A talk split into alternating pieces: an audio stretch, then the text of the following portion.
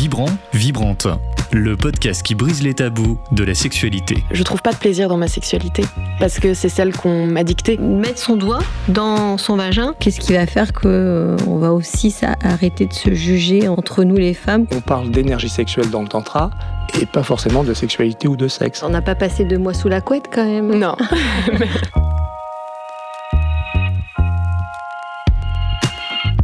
Bonjour et bienvenue dans ce nouvel épisode de Vibrante.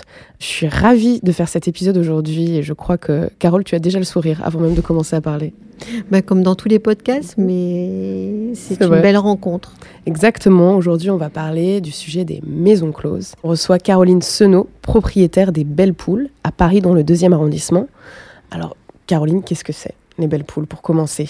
Ah, alors les Belles Poules, c'est vraiment euh, l'histoire des maisons closes, puisqu'au Belles Poules, c'est le dernier décor de maisons closes encore existant à Paris. Euh, c'est un décor que j'ai eu la chance de, de découvrir euh, par hasard. En fait, à l'époque, euh, on a acheté pour euh, juste un local pour mettre des bureaux. Et en fait, il s'est avéré que derrière les panneaux en bois, il y avait un décor qui datait de 1921 et qui avait été inscrit à l'inventaire supplémentaire des bâtiments de France, puisqu'il s'agit du dernier décor de maison close encore existant tel qu'il était à l'époque. Moi, c'est vrai, quand j'ai su ça, je me suis passionnée pour l'histoire des, des, maisons closes. Cherchais beaucoup d'informations sur les belles poules.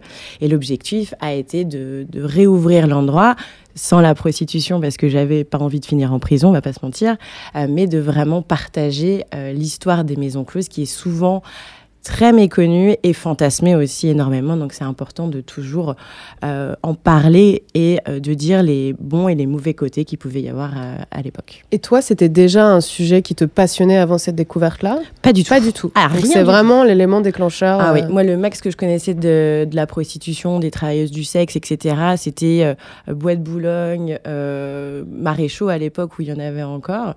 et je regardais ça toujours vraiment avec honte, genre pas vraiment les regarder. Euh, il y avait un sentiment très négatif. Et c'est vrai qu'à force de, de lecture, d'apprentissage aussi de, de, de je vais pas dire cette science, mais de ce phénomène qui euh, faisait pendant très longtemps partie du fleuron français, eh bien, en fait, ça devient passionnant parce qu'il y a plein de dimensions, que ce soit historique, que ce soit social, que ce soit par rapport à la féminité, par rapport à, l'exploitation euh, des femmes. Il y a beaucoup de dimensions qui sont passionnantes quand on étudie l'histoire des, maisons closes. Ce qui est incroyable, parce que moi, j'ai été écouter ta conférence, euh, Caroline, et que on se demande comment d'un seul coup de passer de l'informatique à euh, tout ce savoir que tu as été accumulé euh, sur euh, ces maisons closes, les femmes, les travailleuses du sexe. Qu'est-ce qui a été chez toi le déclencheur de te happer comme ça? Est-ce qu'on a l'impression que tu le vis? Alors, est-ce que dans une autre vie, tu as été euh, gérante d'une maison close? peut-être été tenancière à une époque.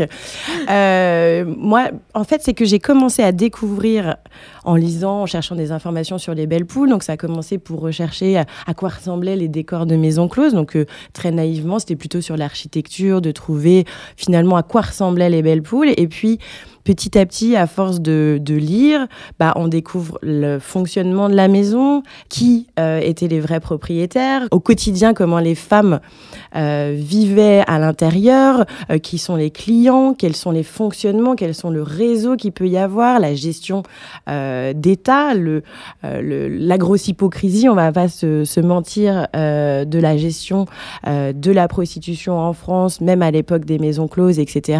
Donc en fait, on tire un fil, mais qui il a grandi à chaque fois qu'on finit un ouvrage, parce qu'on va avoir des références à, un autre auteur qui va avoir appréhendé une autre vision. Moi, j'ai mis beaucoup de temps avant de trouver vraiment des ouvrages euh, qui racontaient l'expérience d'une prostituée dans la maison. On avait beaucoup de tenancières, on avait beaucoup euh, de tenanciers, on avait beaucoup de policiers qui ont écrit sur le sujet, mais une vraie prostituée qui raconte son cheminement de vie à l'intérieur d'une maison, j'ai mis beaucoup de temps aussi à cause, simplement à cause du fait que euh, l'illettrisme, etc., les filles n'avaient pas la possibilité euh, aussi d'écrire des ouvrages. J'en ai trouvé, j'ai développé les, les recherches et c'est vrai que finalement, à chaque fois, j'ai encore des ouvrages à lire, mais là, je fais une pause parce que c'est quand même des, souvent des lectures qui, euh, qui sont assez difficiles, qui sont très énervantes pour la condition de, de, femme aussi. Donc, cet été, là, j'ai beaucoup lu sur la prostitution aussi actuelle, et donc là, je suis en pause, je suis plus sur les... Les romans policiers. Exactement. Plutôt à l'eau de rose même là en ce moment.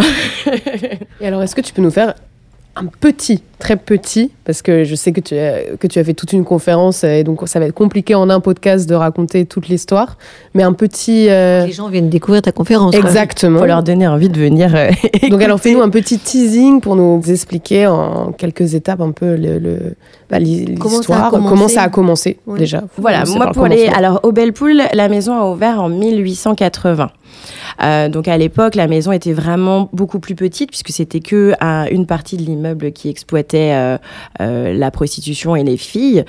C'est en 1921 que la tenancière de l'époque, Madame Audiard, a eu l'autorisation d'agrandir sa maison et donc de créer le décor qu'on connaît actuellement. Le décor qui reste maintenant, c'est le salon. C'est là où les hommes venaient choisir les filles. La spécialité des belles poules, c'était les tableaux vivants.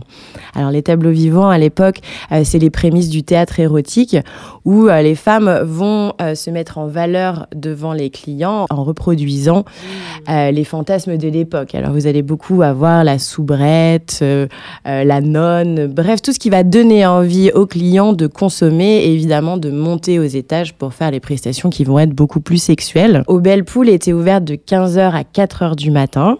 On sait qu'en 1931, il y avait 27 femmes qui travaillaient, réparties sur les quatre étages que faisait euh, tout l'immeuble. Donc pour le prix de la passe, ça va pas trop vous aider, mais c'était 30 francs. Donc ce qui nous permet de savoir que c'est euh, une maison de moyenne catégorie qui va recevoir toute la bourgeoisie euh, parisienne.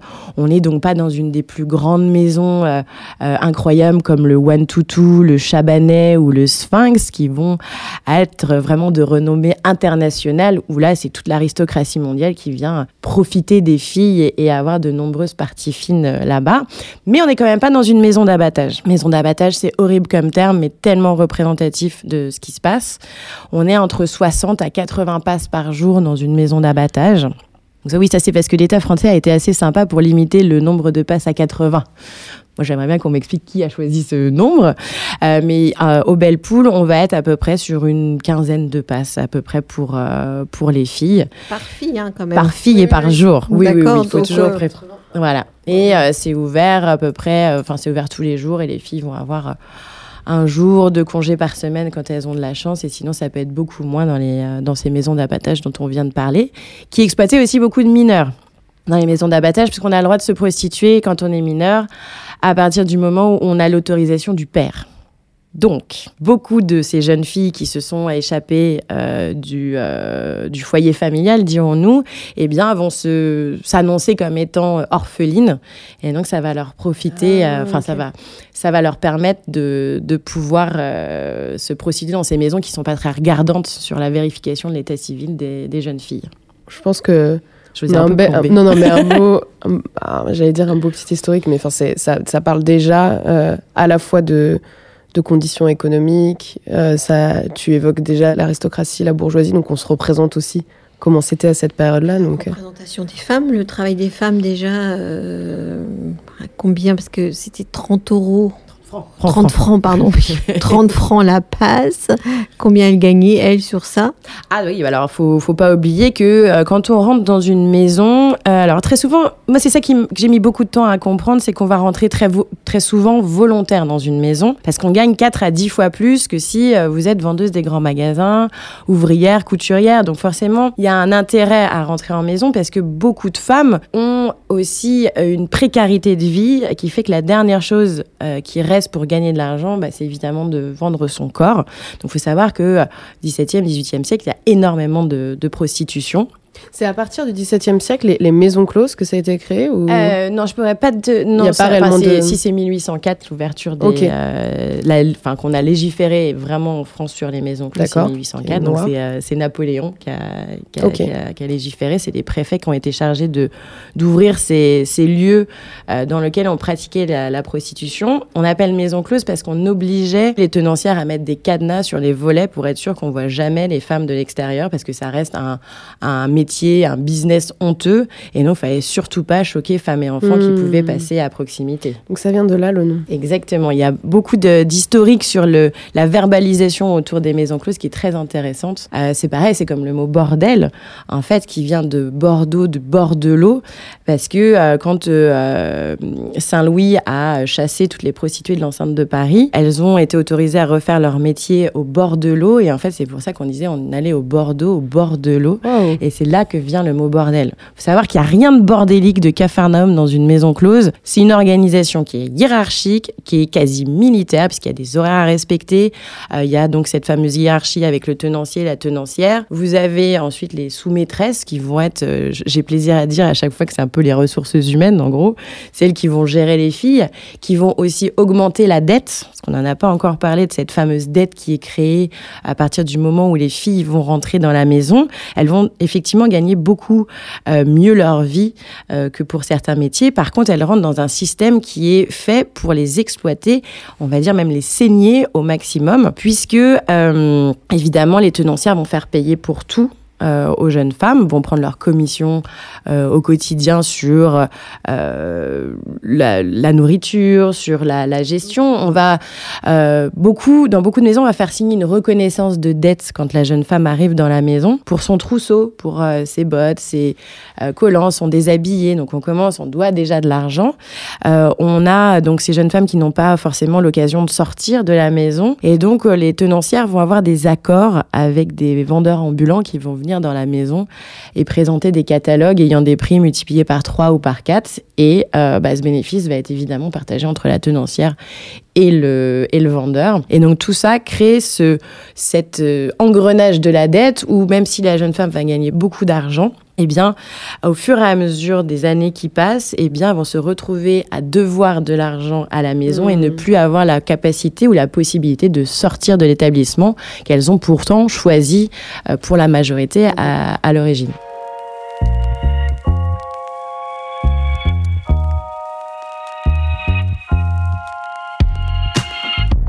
Peut parler peut-être d'une chose, des maladies. Oh, les maladies parce que- Euh, voilà, le, le fait que comment, quand elle tombait enceinte, qu'est-ce qu'on faisait d'elle euh, aussi. Exactement. Alors, euh, les années 20, c'est, euh, allez, on va dire, c'est l'âge d'or des maisons closes, mais c'est aussi euh, l'âge d'or de la syphilis. hein. C'est euh, vraiment. Juste après la euh, Première Guerre mondiale. Exactement. On est vraiment sur énormément de maladies, malgré le fait que justement, quand Napoléon a, a ouvert ses maisons closes, il a obligé euh, à ce que les, les prostituées en maison euh, fassent des visites médicales.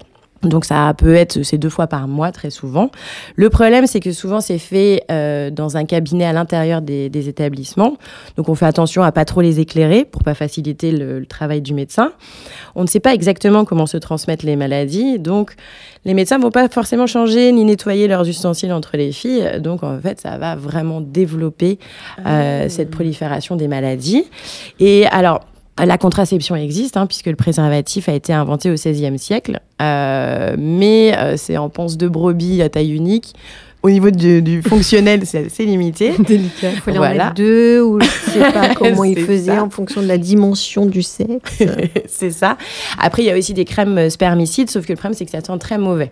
Donc pareil, le client n'est pas euh, très d'accord pour les utiliser. Donc évidemment, il y a beaucoup de grossesse dans, dans les maisons. Et ça, c'est euh, une gymnastique d'esprit que, que je que j'ai eu du mal à faire et que les gens aussi, quand je donne la conférence, ont du mal, euh, c'est qu'une femme enceinte, ça a une valeur vénale. C'est-à-dire que c'est un produit en plus euh, qu'on peut proposer dans la maison. Donc on va exploiter les femmes enceintes pendant la majorité de leur grossesse. Parce qu'on paye plus cher pour coucher avec une femme enceinte.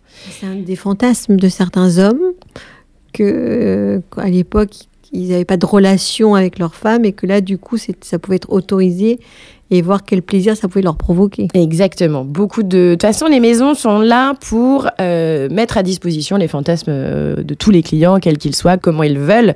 Euh, c'est vraiment une... bah, c'est un échange de services. C'est toujours pareil. En fait, on a de l'argent, on a malheureusement des produits euh, qui, sont, qui sont mis à disposition des hommes pour euh, leur plaisir et, euh, surtout pour un échange d'argent, pour gagner beaucoup d'argent dans, dans les maisons. Et alors, est-ce que tu as, parce que j'imagine si tu as fait réaliser autant de documentation, de recherche sur le sujet, tu as dû découvrir aussi des anecdotes, des histoires peut-être de femmes, de, de clients intéressants peut-être à nous partager? Alors après, on a beaucoup de choses grivoires euh, sur, les, sur les pratiques des, des, hommes. Alors ça, je, ne le fais pas trop en conférence parce que c'est difficile de, d'avoir le juste milieu entre euh, ce qui est euh, intéressant et ce qui devient après du voyeurisme, dirons-nous. Oui, bien sûr. Donc après, sur beaucoup de choses qui m'ont fait rigoler, c'est effectivement le rapport au fantasme masculin qui ont attrait beaucoup à leur enfance. Donc tout, il y a un rapport au caoutchouc euh, oui, ça fait sourire, qui est, qui est assez développé parce qu'à l'époque, les couches, quand, les, les, les, bah, quand on était enfant, étaient en caoutchouc. Donc il y a beaucoup d'hommes qui ont développé un fantasme autour du caoutchouc. On retrouve beaucoup d'anecdotes sur, euh, sur le sujet. Après, il y a beaucoup de... Euh, d'hommes qui vont se, se, travestir aussi. Euh, ça, c'est évidemment dans les maisons qu'on peut euh, laisser libre cours à, à, à, ses envies et à ses fantasmes. On a euh, une des pratiques qui m'a fait beaucoup rigoler, c'était l'omelette chaude sur le ventre. J'ai toujours pas compris quel était l'intérêt, mais dans beaucoup d'ouvrages, j'ai retrouvé ces témoignages sur le fait que les hommes avaient un plaisir décuplé au fait d'avoir une, une omelette chaude sur le ventre. Leur ventre à eux ou sur leur ventre à eux bah, c'est comme une bouillotte. Hein. Peut-être. Ça leur fait des sensations au niveau de. Je n'ai malheureusement pas l'explication du côté masculin pour savoir quel était l'impact psychologique ou l'intérêt de, la chose. Et alors, tu voulais dire, Carole? Non, mais j'allais dire que j'allais réfléchir, mais c'est comme aujourd'hui, alors on met plus une omelette, mais les gens se mettent du chocolat, la crème chantilly, enfin des framboises. Euh, donc ça rentre dans la sexualité comme de quelque chose, euh, comme la sexualité c'est cinq sens, ce plaisir de la bouche qui peut rentrer euh, sur des choses... Euh, du goût aussi. Du goût. Voilà. Bien sûr.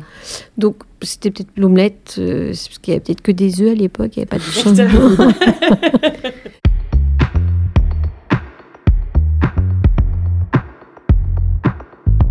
Et alors, quand est-ce que les maisons closes euh, ont dû être fermées? Euh, C'est la loi Marthe-Richard, enfin en tout cas c'est comme ça qu'on l'appelle, euh, qui a fait fermer les maisons closes en 1946. Alors on l'appelle loi Marthe-Richard, mais en fait c'est parce que c'est le personnage important, emblématique de la fermeture des, maisons closes qui est Marthe Richard. Marthe Richard, c'est un personnage assez sulfureux, très intéressant à, à étudier parce qu'elle a beaucoup fantasmé sa vie, donc on a beaucoup de versions de ce qu'elle a pu faire. Alors tantôt elle elle aurait été une des premières euh, euh, femmes euh, aviatrices, elle aurait été espionne. Beaucoup pensent qu'en fait, elle a été collabo. ce dont on est sûr, c'est que Marthe Richard s'est prostituée pendant ses jeunes années à Nancy dans une maison d'abattage, de laquelle elle s'est évadée, enfin enfuie, et elle est montée à Paris, elle a fait deux très beaux mariages qui lui ont permis de s'élever dans la société. Et le problème, c'est que quand on est prostituée, on est inscrit dans un registre duquel il est impossible de sortir. Donc elle, qui avait changé totalement de vie, être toujours cataloguée comme étant une prostituée, c'était extrêmement difficile. Donc elle va dire plus tard que finalement, son souhait, c'était euh, de lutter contre les conditions horribles qui régnaient dans beaucoup de maisons. En fait, en gros, ce qu'elle voulait, c'était qu'on brûle les archives de la préfecture pour euh, sortir de cette mmh. image des, euh, des prostituées. Donc euh, c'est euh, la loi Maastricht-Richard était normalement au début assez bien faite, puisque déjà ça a été voté à Paris. C'est le Conseil de Paris qui a voté la fermeture des, maisons closes. On a fermé à peu près 150 maisons parisiennes. Et ensuite, ça s'est euh, étendu sur l'ensemble du territoire. Là, c'est à peu près 1800 maisons qui se sont euh, euh, fait fermer. Euh, à l'origine, on devait reclasser les, les, les, prostituées, donc leur trouver un nouveau travail. Donc, c'était dans les grandes entreprises, j'ai lu à la Poste, à la Caisse des dépôts et consignations. Bref, on devait les reclasser. Le problème, c'est que dans la pratique, ça s'est pas passé du tout comme ça. Euh, elles se sont retrouvées euh, sur le trottoir dans une précarité décuplée, euh, dans une violence, dans un, une impossibilité d'autonomie, puisque les hommes qui les exploitaient quand même derrière n'ont pas voulu perdre leur gagne-pain aussi facilement. donc c'est vrai qu'on a eu une gestion de la prostitution à la sortie des, des maisons closes qui était pas la bonne, et en tout cas qui a abandonné ces femmes à leurs conditions.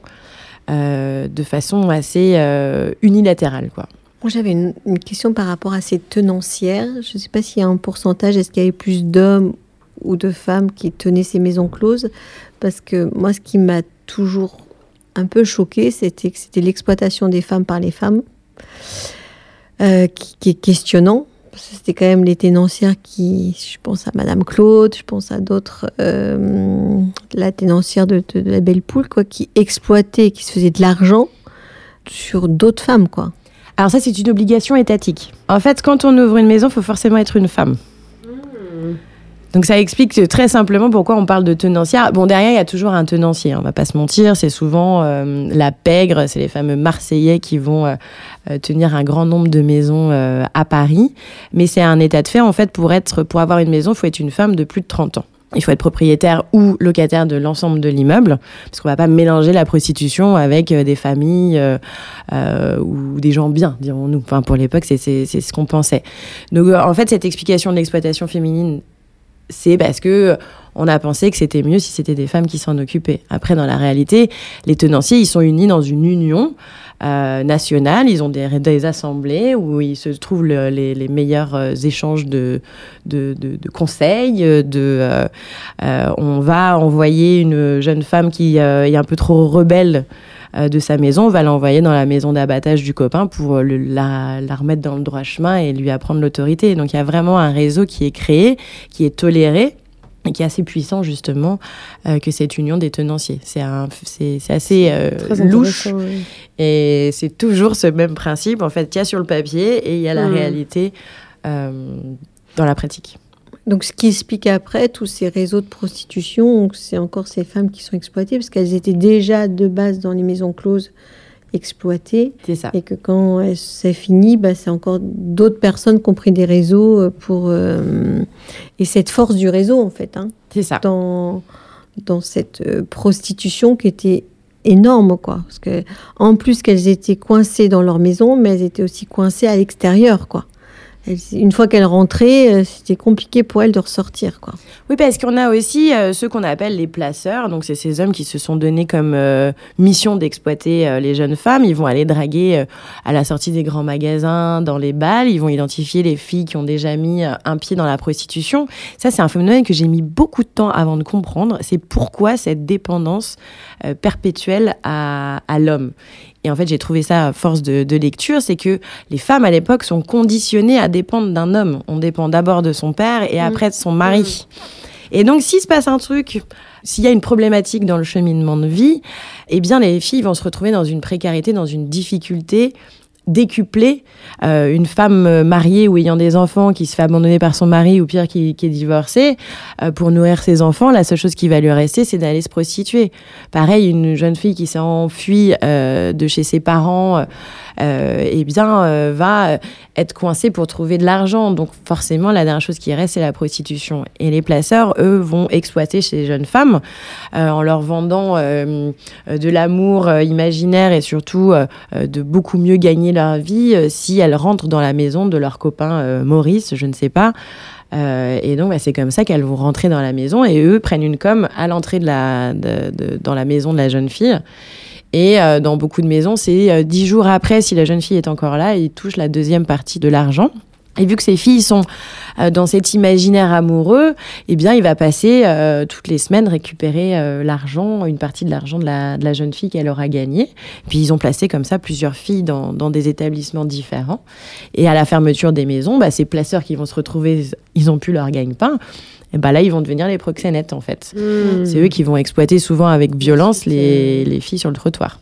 Et puis il y avait tout ce problème de que si elles étaient violées ou si elles avaient couché avant le mariage aussi. Exactement. Hein, elles pouvaient plus, elles étaient plus bonnes au mariage, donc euh, ils allaient les récupérer aussi euh, comme ça. Et puis ils abusaient aussi. Hein, ils allaient aussi à un moment donné ou euh, les dépuceler pour après leur dire bah t'as plus le choix maintenant tu es obligé de venir dans notre maison. quoi. C'est exactement ça. Il y a un sacré système qui a été fait et mis en place et surtout aucune structure. Autant on a autorisé euh, les maisons closes, autant on n'a jamais imposé une gestion interne des maisons. Hmm. Donc c'est pour ça que c'est extrêmement difficile d'avoir euh, une vision globale d'un fonctionnement de maison, puisque ça, ça dépendait vraiment du bon vouloir de la tenancière et du tenancier.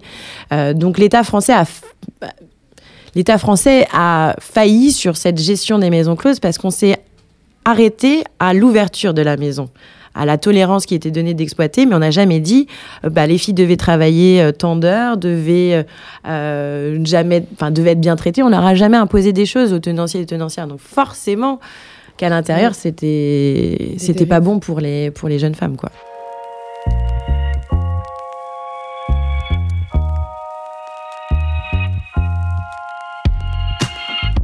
Et alors, quelles sont les missions aujourd'hui de, des Belles Poules? Alors, bah déjà, c'est de raconter cette histoire euh, Mhm. au maximum, de la transmettre, parce que euh, c'est ça. je- moi, je me suis dit, quand j'ai commencé mes lectures, je me dis, mais les gens, ils sont au courant. parce Bah que, non. bah voilà. Et donc, ça a été cette envie. euh, de un, partager cette, euh, cette découverte, cette passion aussi. J'ai complètement changé de vie euh, euh, avec ce, ce lieu qui, euh, qui a transformé ma vie, en fait. Et, et cette histoire qui est pour moi passionnante à raconter. C'est vrai, quand j'ai euh, décidé de réouvrir les Belles Poules, c'était plus dans le côté festif. Parce que j'avais envie d'en faire un lieu d'événementiel, là où les gens viennent faire la fête, profiter du lieu, revivre une période terminée, mais celle des années 20, et de, de finalement avoir une sorte de revanche sur l'histoire négative de cet endroit qui a exploité des femmes pendant si longtemps dans des conditions encore très obscures, d'en faire un lieu qui est là pour mettre en valeur les, femmes, parce que moi j'ai des danseuses burlesques qui viennent euh, très régulièrement, euh, dont nos petites sœurs papilles que j'adore, euh, qui sont des danseuses chanteuses qui vont allier aussi bien le charme que le côté très coquin dans les paroles de leurs chansons dans leur tenue et ce qui fait qu'on a vraiment un changement total de entre comment c'était avant et ce qu'on en a fait aujourd'hui qui est un lieu déjà évidemment aussi exploité par une femme mais qui met en valeur le, le corps des femmes quand elles sont euh, quand elles sont là. Donc Ouais. c'est des soirées privées, c'est des soirées que tu organises pour tout le monde quand on veut venir. Alors c'est majoritairement de la, privatisation. On va recevoir euh, des, des- soirées d'entreprise, de particuliers, beaucoup d'anniversaires.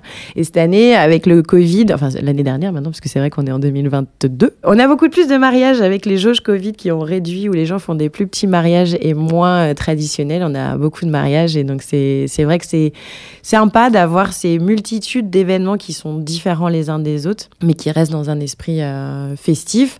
On fait des ouvertures au public pour les conférences. On essaye d'organiser des soirées euh, régulièrement, mais malheureusement en ce moment c'est tellement compliqué euh, avec la période du, du Covid Bien sûr. euh, que euh, on attend de réussir à avoir un- une meilleure situation euh, de, de réception du public pour pouvoir ouvrir en soirée. comment les, les, les travailleuses du sexe de la rue, où sont les belles poules, ont euh, vécu cette réouverture des belles poules? Quels sont les liens que vous avez avec elles euh, Alors moi, c'est vrai que c'est c'est c'est des femmes que donc j'ai rencontrées en 2011 quand euh, quand j'ai acheté. Au début, il y avait toujours, comme je vous ai dit, le- l'espèce de honte de pas trop vouloir déranger, de pas trop regarder. Et puis en fait, au fur et à mesure des années, beaucoup plus de dialogue. J'aime à dire que ce sont mes collègues de travail, mais on travaille pas dans le même secteur. Et elles ont beaucoup accompagné mon, mon projet qui a été difficile à monter. L'administration française ne nous a pas du tout euh, apporté de soutien et nous a plus mis des bâtons dans les roues euh, pour euh, le permis de construire. Moi, j'ai dû attendre un an et demi avant de, de l'avoir. Euh, les, les financements, il n'y avait aucun financement d'État. Tout ça, ça a été aussi des grosses difficultés. Donc, il y avait beaucoup de moments où je me dis, mais qu'est-ce que j'ai été faire ça? J'aurais mieux fait de continuer ma gestion, c'était très bien. Euh, et euh, et c'est vrai qu'elle était là, non, c'est hyper cool, elles étaient là pour l'ouverture. C'est une forme aussi d'histoire pour elles. euh, qui bah, c'est un peu trop général de, de le dire, mais elles sont fières de, de, de mon projet. Souvent, quand on a les gens qui viennent euh, en visitant Belle Poule, quand j'ai des, des groupes d'associations, de retraités et tout qui viennent, elles les euh, reconnaissent tout de suite et donc elles leur indiquent où sont les belles poules. Donc euh, ça fait une espèce de, encore une mise en bouche, dirons-nous, pour les clients qui viennent. Il y a, moi, j'ai un super accueil de la part euh, de ces femmes qui travaillent au quotidien dans la rue Blondel. Oui. C'est important aussi pour ces travailleuses du sexe de, de hum, pouvoir, je pense, sentir une image qui change aussi sur ce métier. Même si, euh, bien sûr, au niveau des lois aujourd'hui, euh, c'est encore euh, plus ou moins interdit. Mais ça doit être aussi agréable pour elles de, de se dire qu'il y a des personnes qui s'intéressent à ce qu'elles font, qu'elles ont une place, d'arrêter d'effacer leur histoire. Et ça, je pense que c'est peut-être une des Enfin, la un- chose la plus importante. Oui, c'est de les rendre en fait visibles. Parce que Mm. quand euh, cette sensation, là, on les regarde pas trop, etc. euh, souvent, quand je donne des conférences, à la fin, on part.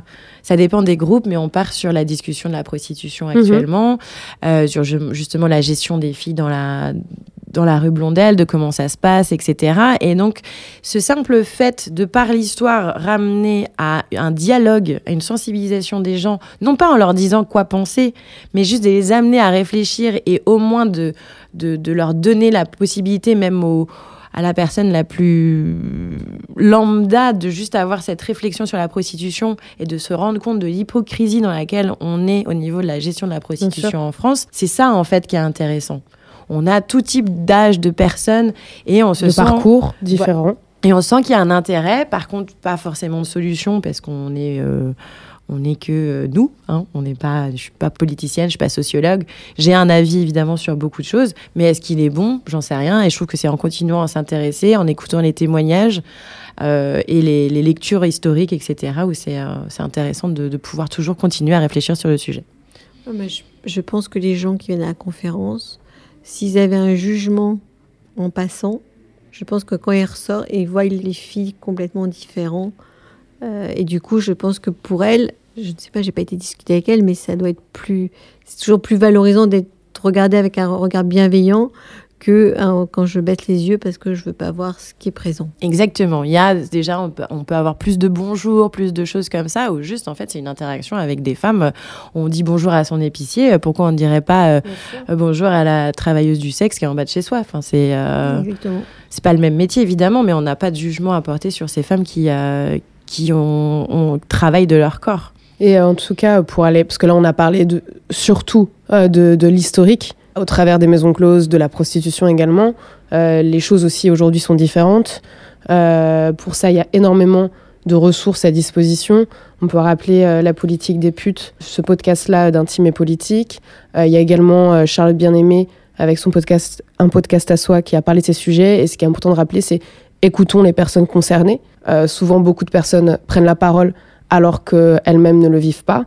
Et ça, je pense que c'est pour des personnes euh, non concernées, on ne peut pas avoir un avis, un jugement, et on le répétera jamais assez euh, dans notre podcast, sur euh, les travailleurs et travailleuses du sexe, qui ne sont d'ailleurs euh, pas que des femmes, il y a aussi des personnes trans et des personnes non binaires, et que nous, en tout cas, c'est vraiment ça qu'on veut dire dans le podcast. Nous, on a un avis, bien sûr, sur le sujet, et, et on, on souhaite vraiment arrêtons de juger, écoutons les personnes concernées. Bien sûr, il y a des histoires euh, graves et tristes. Il y a aussi d'autres histoires euh, et qu'on ne peut pas juste euh, garder ce prisme négatif qu'il y a eu, bien sûr, dans, dans l'histoire de la prostitution, qu'aujourd'hui les choses sont différentes et qu'il serait peut-être temps de, changer notre regard. Et on est vraiment ravis, Caroline, de t'avoir avec nous parce que c'est aussi en comprenant l'histoire qu'on peut faire les choses différemment aujourd'hui et apporter d'autres moyens et, respecter surtout euh, ces femmes, ces personnes trans et non-binaires qui, font ce travail-là. Moi, j'avoue, sur euh, cette histoire des maisons closes, justement, euh, on me demande souvent euh, est-ce que tu es pour la réouverture ou pas des maisons closes? Et je passe mon temps à dire je ne sais pas. Je ne sais pas parce que euh, c'est pareil, euh, si on fait des maisons closes, ça va être caché. Euh, c'est pareil, il faut une gestion intérieure de, de, de ce qui se passe. Euh, que beaucoup d'études ont montré aussi que c'est pas parce qu'on va avoir des maisons closes que ça arrête la prostitution dans la rue. Euh, que quand on écoute, alors je me souviens plus de, de, son nom, mais la, la présidente du Stras, euh, qui est très intéressante quand elle parle de la modalité de réouverture des maisons closes, où, où elle est plus sur une, une mise en commun des moyens avec une indépendance des prostituées. Et donc tout ça, en fait, est intéressant de chercher quelles sont les solutions, parce qu'on n'arrêtera pas la prostitution. Il faut arrêter de se voiler la face comme euh, font beaucoup de politiques.